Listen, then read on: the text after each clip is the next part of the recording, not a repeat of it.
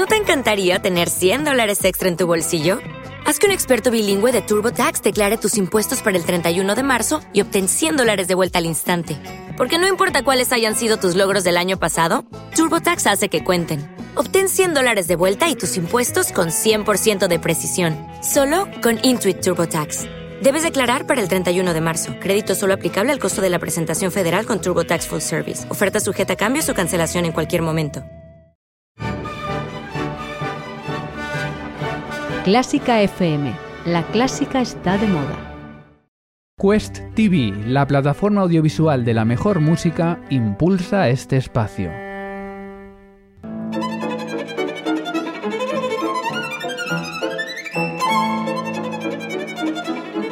Hoy toca con Carlos Iribarren.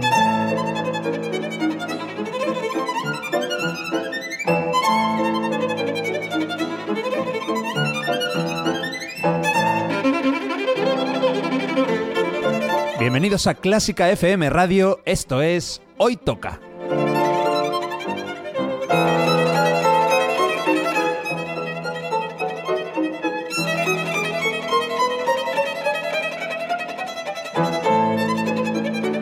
Vamos a escuchar música de calidad, de primera categoría. Algunas piezas son conocidas, otras no tanto, pero todas tienen algo en común. A mí me encantan. Espero que disfrutéis escuchándolo tanto como nosotros haciéndolo. Y por cierto, podéis y debéis seguirnos en Twitter, en Facebook y en Instagram. Esto es Clásica FM Radio.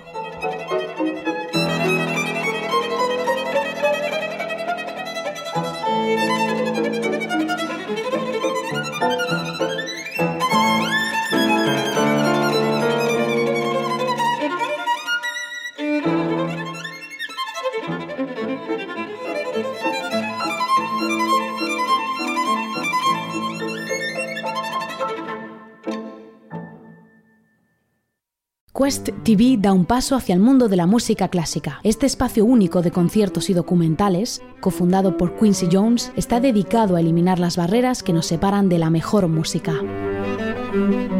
Con un gran y escogido catálogo de increíbles interpretaciones de jazz, soul, hip hop, rock, música electrónica o sonidos del mundo, desde África hasta la India, la música clásica es la última en añadirse a este rico universo musical. Visita Quest TV para conectar con la misión global de poner toda la música en un mismo escenario. Quest TV, donde se encuentra la gran música.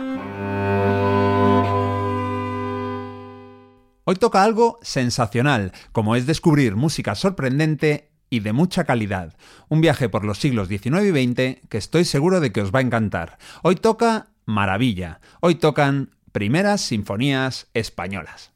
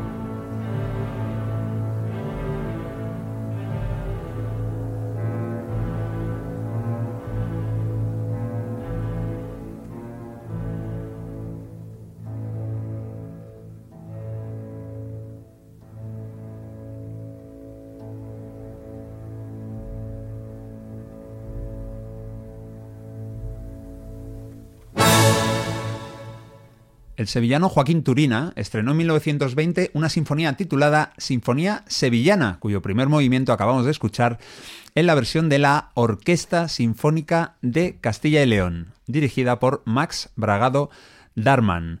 Eh, Turina también compuso la Sinfonía del Mar, pero esta es para piano, así que hoy no cabe, pero algún día la escucharemos en la versión del gran pianista conquense Mario Mora. Mario, ¿cómo estás? ¿Qué tal? Eh, qué olé da ganas de decir después Sí, de ese acorde. Y cuando he dicho Max Bragado, me he acordado que yo con este hombre tengo varios emails que me intercambié con él hace tiempo. ¿Ah, sí? mandé mi disco y tal, sí, sí, sí. Y no te con- he, buscado ahora en el email y tengo aquí cuatro o cinco emails con él. Ah, qué bueno.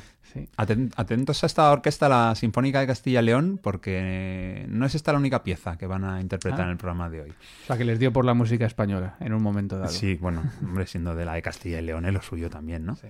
Oye, que esto es impresionismo español. Joaquín Turina.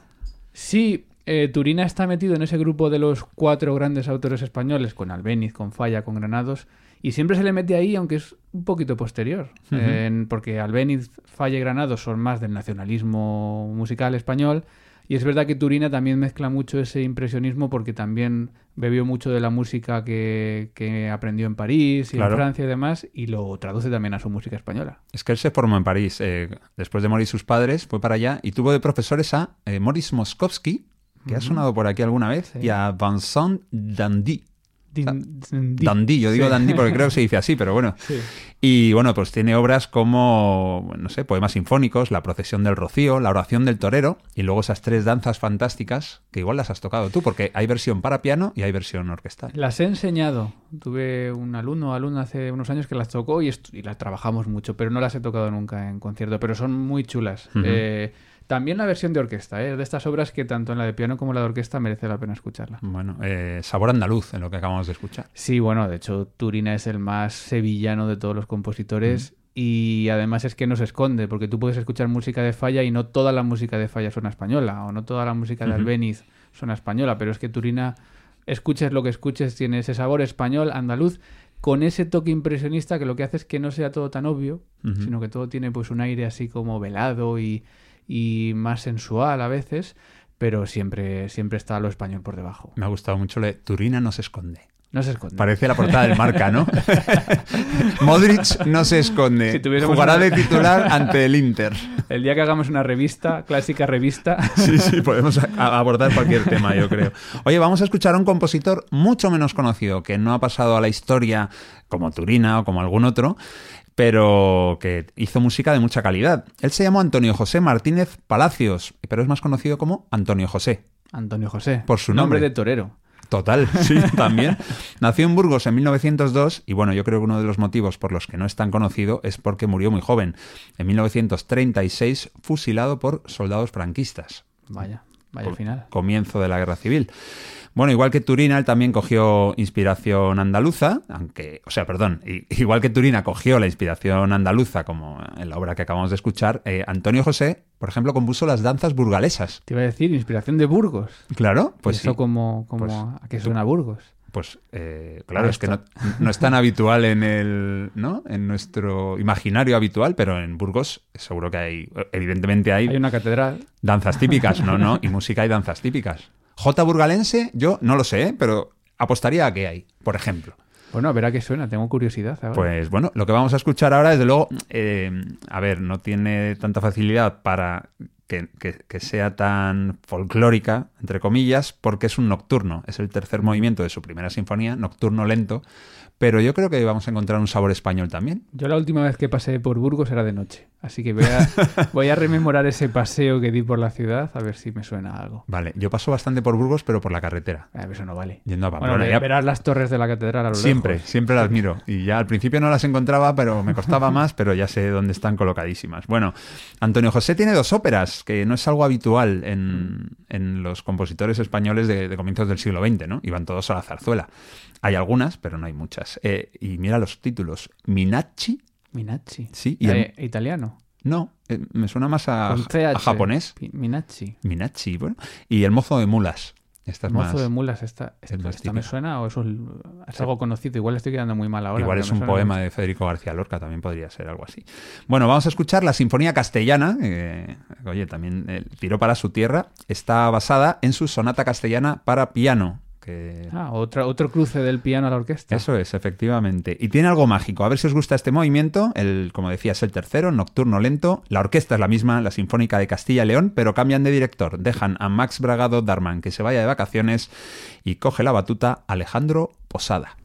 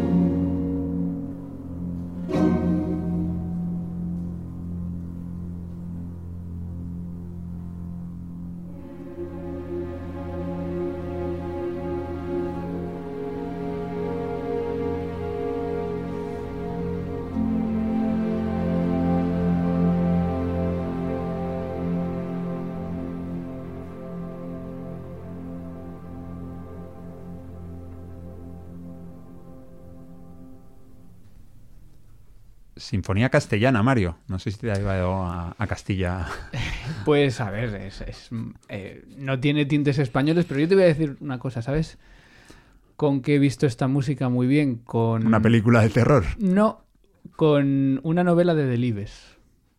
Ah, que, Que también, también es castellano. castellano. Y castellano de Castilla León, igual que Por ejemplo, José. con, con El hereje, que tiene muchas escenas de, de la Inquisición y demás. No la he leído. No, pues bueno, no te voy a decir nada porque yo no veo, yo no veo tus películas, pero Pero es que yo tengo yo pensado leer el hereje de Delibes. pues va- yo escuchaba y veía al protagonista porque que tiene muchos problemas a lo largo de la, de la novela y demás, y esta música tan trágica que además parece una música de una banda sonora de, no sé, de Almodóvar o algo así. Me ha, me ha sonado, me ha llevado un poco a esas novelas, no sé por qué. Supongo que, la, que el saber que era de castellano, pues ya he ido Bueno, yo claro. un poco a eso, pero... bueno, Ayuda, ¿eh? no sé. Pero mola, ¿eh? Es, es muy buena. bonita y, y, oye, muy eh, renovadora, porque es una música que no es disonante, pero es que suena ya un poco a banda sonora. Bueno, es principios del siglo XX. Sí, sí, pero ya tiene ciento y pico años. Eh, Sí, sí. No, no, me, me parece muy interesante. Genial. Bueno, vamos con un compositor más conocido que Antonio José. Él se llamó Tomás Bretón, un nombre habitual. Tiene calles en Madrid, tiene, bueno, calles, tiene una calle y tiene un instituto en, Madrid. Eso ya es que es alguien importante. Acordándome que tiene y- también un bocadillo. el bretón. Y bueno, en Salamanca seguro que también tiene y en muchos más sitios de España. Digo en Salamanca porque nació allí en 1850. Se quedó huérfano de padre con dos años y lo que hizo fue prepararse para ganarse la vida como compositor en Madrid. Vaya si lo consiguió. Nos han llegado dos sinfonías, aunque se conoce más a Tomás Bretón por, Por las zarzuelas. por las zarzuelas, sobre todo por una, La Verbena de la Paloma. Mario, Ah, ¿Qué recuerdas de La Verbena de la Paloma? Tiene tres canciones o tres números y una frase que son míticos. yo soy la... Es esa, ¿no? Yo soy la Virgen de la Paloma. Mm. Bueno, no dices exactamente, ¿no? Por ¿No ser, eso? No, Ah, por no, ser. por ser- La Virgen de la Paloma es la que es- no, no aparece. No sale, ¿no? No sale, no. Por ser la Virgen de la Paloma, eh, un mantón de la China te voy a regalar. Ah, vale. Muy bien, una. Otra, una que canta un señor muy mayor, Don Hilarión. ¿Pero qué tengo que decir? ¿El nombre de la ópera o No, no, no, que el nombre de la, la, la frase la canción de, de del la- señor en Sí. la verbena de la paloma? Que va así, mira, te hago un gesto. A ver. lleva a cada lado, lleva, va agarrado del hombro de una. estas dos... Una. Una mo. No me digas que no Una, mo, una, mo Una morena y una rubia, sí. hijas del pueblo de Madrid. Aquí que se te da muy bien la zarzuela, ¿eh? Bueno, no sé, es que esto es muy mítico, pero claro, es que tú eres más joven, igual no lo has. Y luego la otra es ¿Dónde vas? Ah, hombre, claro, con mantón de Manila. Sí, señor. Y luego hay una frase que esta no la cantan, pero la dicen, que es Hoy las ciencias adelantan que es una barbaridad. Ah, pensaba que ibas a decir que viene un virus en 2020. Estamos hablando de principios del siglo XX, o sea, también hace 100 años de esta zarzuela. Puede que sea hasta de finales del 19, no, no tengo aquí la fecha, pero bueno. Eh, por cierto, se le considera a Tomás Bretón como el compositor español de óperas más importante. De óperas. De óperas, sí, sí, sí, porque de ópera zarzuela es algo mucho más abierto, es más difícil. Pero de óperas sí, porque tiene Guzmán el Bueno, tiene Los Amantes de Teruel y tiene La Dolores, que es considerada, si no un- la primera, igual de las tres primeras o de las tres mejores óperas Y no son zarzuelas. españolas. No, está considerada... A ver, no es lo típico que dices, no, es evidentemente una ópera, es en castellano, es en español, pero se la considera ópera. ¿Por qué? Pues por su dimensión musical, que es de lo que va. Esto está un poco Yo subjetivo. sigo sin saber, tengo 32 años, llevo dedicado a la Hmm. música veintitantos y sigo sin saber la diferencia entre una zarzuela y una ópera. Porque una vez tuve a una persona que entrevisté hace muchos años y le dije, yo lo tenía claro, digo, ya, porque en la zarzuela hay más partes habladas, ¿no? Sí, Y me miró y me dijo, eso no es así. Y dije, pues ya no lo sé otra vez entonces. Ya. Porque hay gente que dice que sí, que la zarzuela tiene más diálogo Sí, en y la ópera no tiene diálogo. Pero este hombre me dijo a mí que no. Digo, pues nada, pues ya no sé otra vez. Bueno, habrá que buscar un experto y hacer un programa. ¿Ópera o zarzuela? Hoy toca. Juego. Vale, por cierto, lo he dicho yo. No, que no quiero luego yo un... ¿Un qué? Cuéntame la música eh, de este tema. Ah, vale. Que voy yo antes. Pensaba que decías uno y toca. Vale, vale. No, no, no, no, que va a ser uno y toca, pero que no me lo quites Ah, tú, que te conozco, vale, ¿vale? vale. Que, que te- eres muy listillo tú, eres muy rápido. Estoy ya robando de invitados. ten cuidado. y yo a ti, yo a ti. Bueno, su primera sinfonía de Tomás Bretón está dedicada a Emilio Arrieta, otro compositor de zarzuelas, no tan conocido como Bretón, pero tiene una que es muy conocida, que es Marina. Y, y lo que vamos a escuchar ahora, el último movimiento, perdón, el final alegro de su primera sinfonía en Fa mayor, Eh, según nuestro amigo Francesc Serracanta, que Hombre. me gusta acordarme de él de vez en cuando, en su página... que- También la tiene esta. bueno, bueno, tiene prácticamente todas Hay las que sinfonías. este hay que ya te dije que es que vive lejos y de momento no están las cosas para. Pero bueno, algún día, ojalá. Historia de la sinfonía.es es su página. Ahí lo que cuenta es lo siguiente, sobre este movimiento que vamos a escuchar. El cuarto movimiento adquiere cierto carácter épico influenciado por la gran ópera francesa, mediante sus temas claramente románticos que al final de la recapitulación se presentan con brillantez, cerrando la sinfonía una tranquila coda. Bien, ¿Bien? me lo puedo imaginar. O sea, que tiene un toque francés. Me voy, por ejemplo, a la sinfonía de. Igual me equivoco, de Bizet, que tiene un Sí. final así como muy romántico, de temas muy bonitos. Y luego vamos a esperar, como dice una coda, es decir, el último seguramente minuto o minuto y pico, ha dicho lento, ¿no? Eh, una tranquila coda. Tranquila coda. Bueno, pues más desahogada. Eso es. Pues vamos a ver. Una música eh, hecha en España que no suena tanto a española, sino mm, un toque francés, quizá centroeuropeo. Bueno, vosotros también tenéis vuestra opinión. Escribidnos, contadnos qué os parece Eso, comentad, comentad. la música de Bretón o la de cualquiera de, de las que van a sonar en este programa. La orquesta repite, no, tripite la Orquesta Sinfónica de Castilla y León y vuelven a cambiar de director. Esta vez para interpretar a Bretón José Luis Temes.